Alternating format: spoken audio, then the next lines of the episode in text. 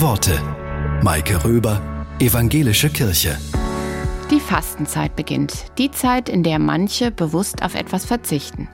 Oder sich bewusst machen, was es alles an kleinen, guten Dingen im eigenen Leben gibt. Der Schriftsteller Bertolt Brecht listet auf, was für ihn dazugehört. Der erste Blick aus dem Fenster am Morgen. Das wiedergefundene alte Buch. Begeisterte Gesichter. Schnee, der Wechsel der Jahreszeiten.